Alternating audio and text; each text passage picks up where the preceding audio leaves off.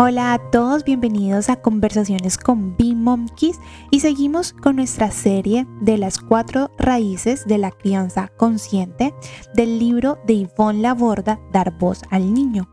Anteriormente hemos hablado acerca de dar presencia, de validar y hoy vamos a hablar acerca de nombrar.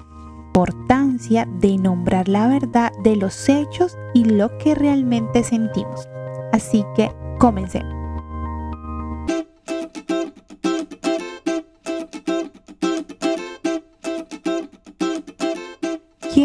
Esta raíz partiendo de algo muy importante y es que nosotros como adultos se nos hace muy difícil la mayoría de las veces nombrar lo que realmente sentimos.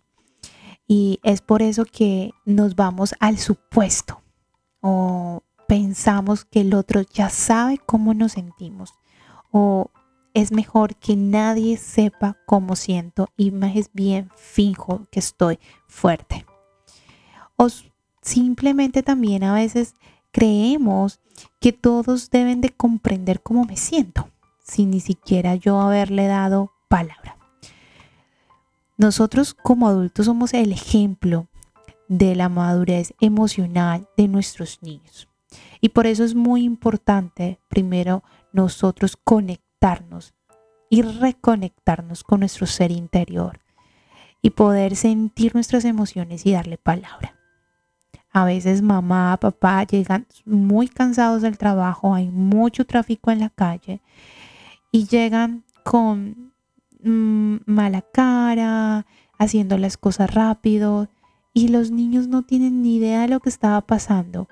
Simplemente quieren jugar y quieren la atención, pero el adulto simplemente se queda en silencio, se va a un sillón y no expresa. Y hay malestar.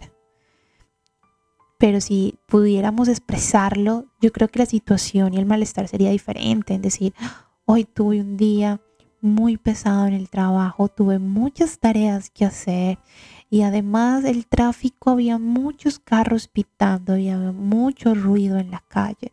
Estoy un poco cansado y agotado. Me das cinco minutos yo descanso, tomo agua y estoy contigo, hijo. ¡Ah!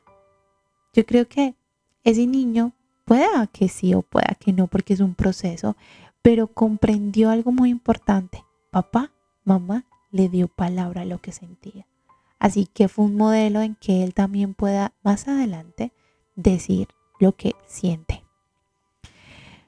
Muchas veces le decimos cosas a nuestros hijos que están muy alejadas de su vivencia real y de su realidad emocional.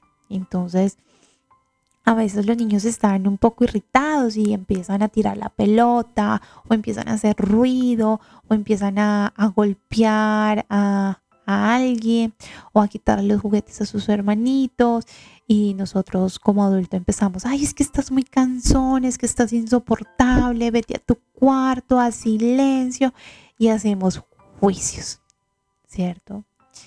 Pero, ¿qué era lo que estaba haciendo ese niño?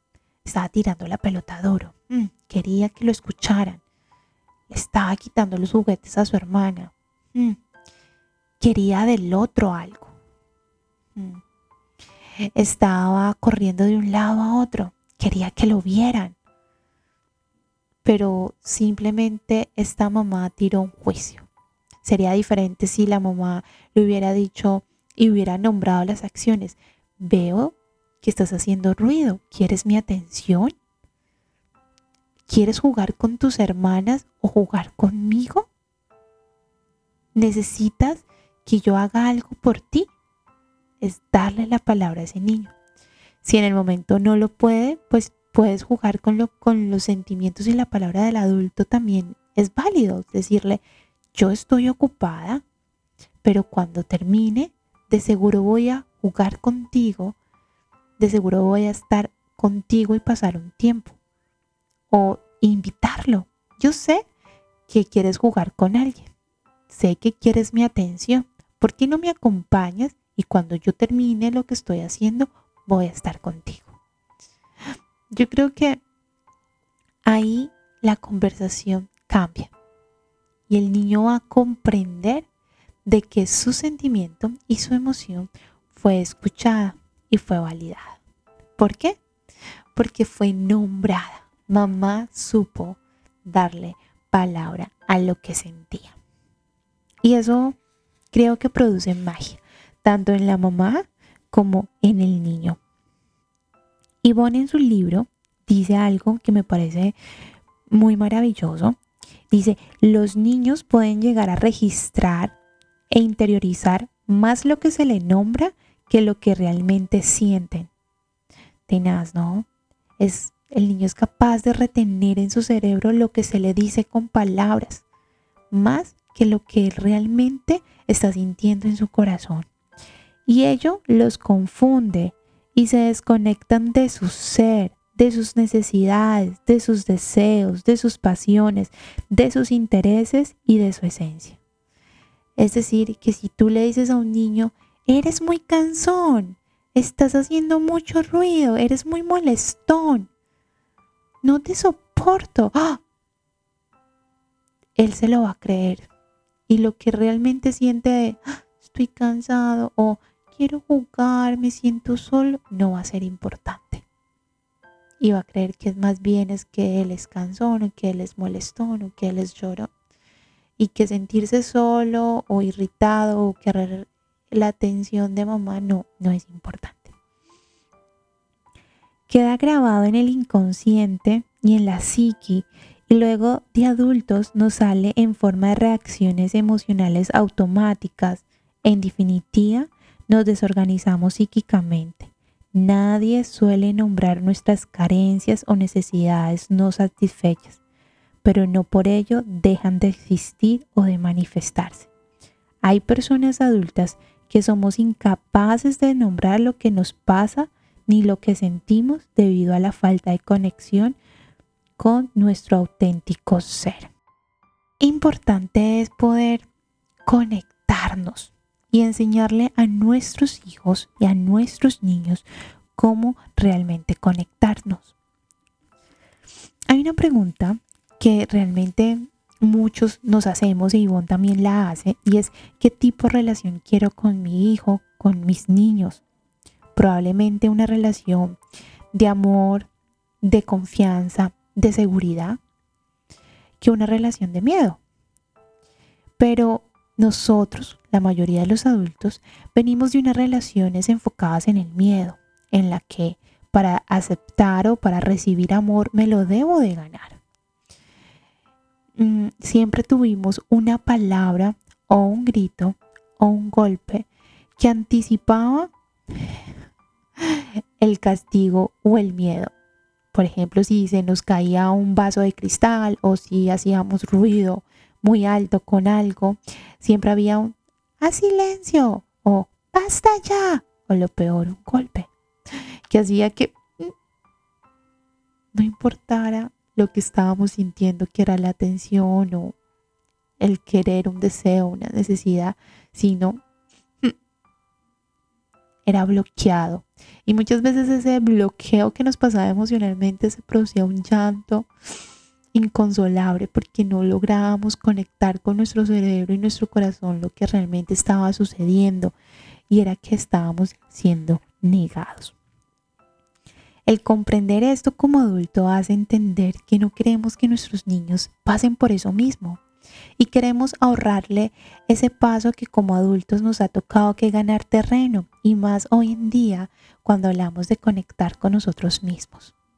Queremos que ellos desde niños sigan su conexión con su propio ser y crezcan con esto hasta ser adultos, seguros de sí mismos, amados de, con, su, con su propia esencia, con su propio amor, con la confianza en las relaciones y la fuerte creencia en sus palabras y en lo que sienten.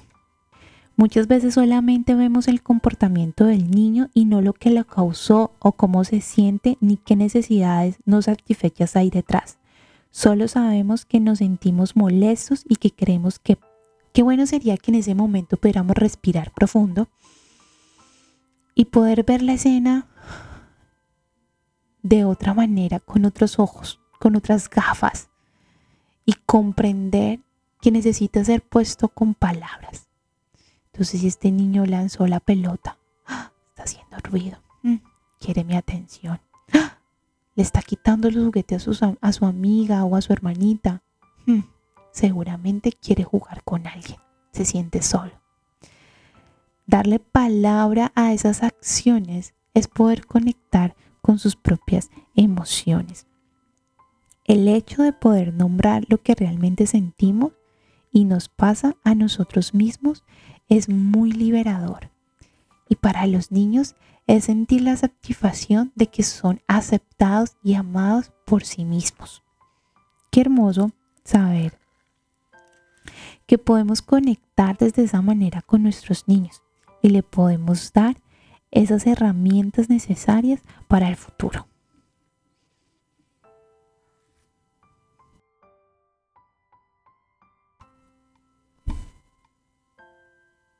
Cuando le estamos dando la voz al niño, le estamos diciendo, tú importas. Lo que tú sientes es importante. Y mamá y papá están aquí. Este adulto está aquí para ayudarte a darle palabra y valor a lo que sientes. Y también es importante como adultos entender que en presencia de otros adultos podemos darle ese mismo valor y no quedarnos callados, sino yo creo que en esos momentos es donde esa relación es mucho más íntima con nuestros niños, cuando podemos darle palabra en presencia de otros adultos. Muchos de los casos suele pasar con los abuelos. Entonces los abuelos típico caso que le dice, si no te tomas la sopa, no hay postre. Es un ejemplo que también pone Ivonne y lo dice con macarrones, pero yo lo pongo con sopa. pero el ejemplo va de que podemos darle voz si se lo decimos al niño, sabes, la abuela quiere que te tomes toda la sopa, pero si no la terminas, está bien. O el otro típico caso que pone Bonnie también es, si no recoges todo el desorden, lo tiro a la basura o no vuelves a jugar acá. Si lo ponemos en las otras palabras, le podemos decir al niño, ¿sabes?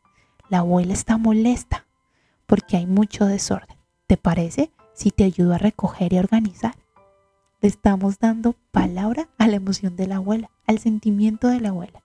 Y el niño va a comprender un poco más lo que se está sintiendo y por qué la abuela espera su comportamiento. Pero también va a sentir que papá y mamá comprende y que esa intimidad es mucho más fuerte. Es importante que comprendamos una vez más que somos nosotros mismos que debemos responsabilizarnos de lo que sentimos y hacemos y dejamos de interpretar, criticar y juzgar tanto a los demás a nuestros niños. Por eso los animo, los animo a que puedan nombrar y ponerle palabra a lo que sienten como adultos y después como niños. Para terminar, Ivonne dice algo y yo me quedo con eso y espero que ustedes también y es que nadie suele nombrar nuestras carencias o necesidades no satisfechas, pero no por ello dejan de existir. Hay personas adultas que no podemos nombrar lo que pasa ni lo que sentimos debido a la falta de conexión con nuestro auténtico ser. Para poder nombrar lo que les pasa a los niños, primero debemos conectar con lo que sentimos y de ese modo liberar a los niños de nuestras cargas y no proyectarlas sobre ellos. Solemos hacerles a nuestros hijos lo mismo que nos hicieron a nosotros. Espero que les haya gustado esta tercera raíz que es nombrar. Los espero para nuestra última raíz de esta serie, que es intimidad emocional, la importancia de la comunicación emocional, que concluimos y cerramos con un broche de oro, con esta talentosísima mujer que ha puesto todo esto en palabras en su libro Dar voz al niño.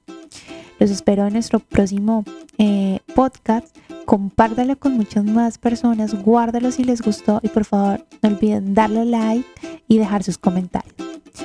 Adiós, adiós.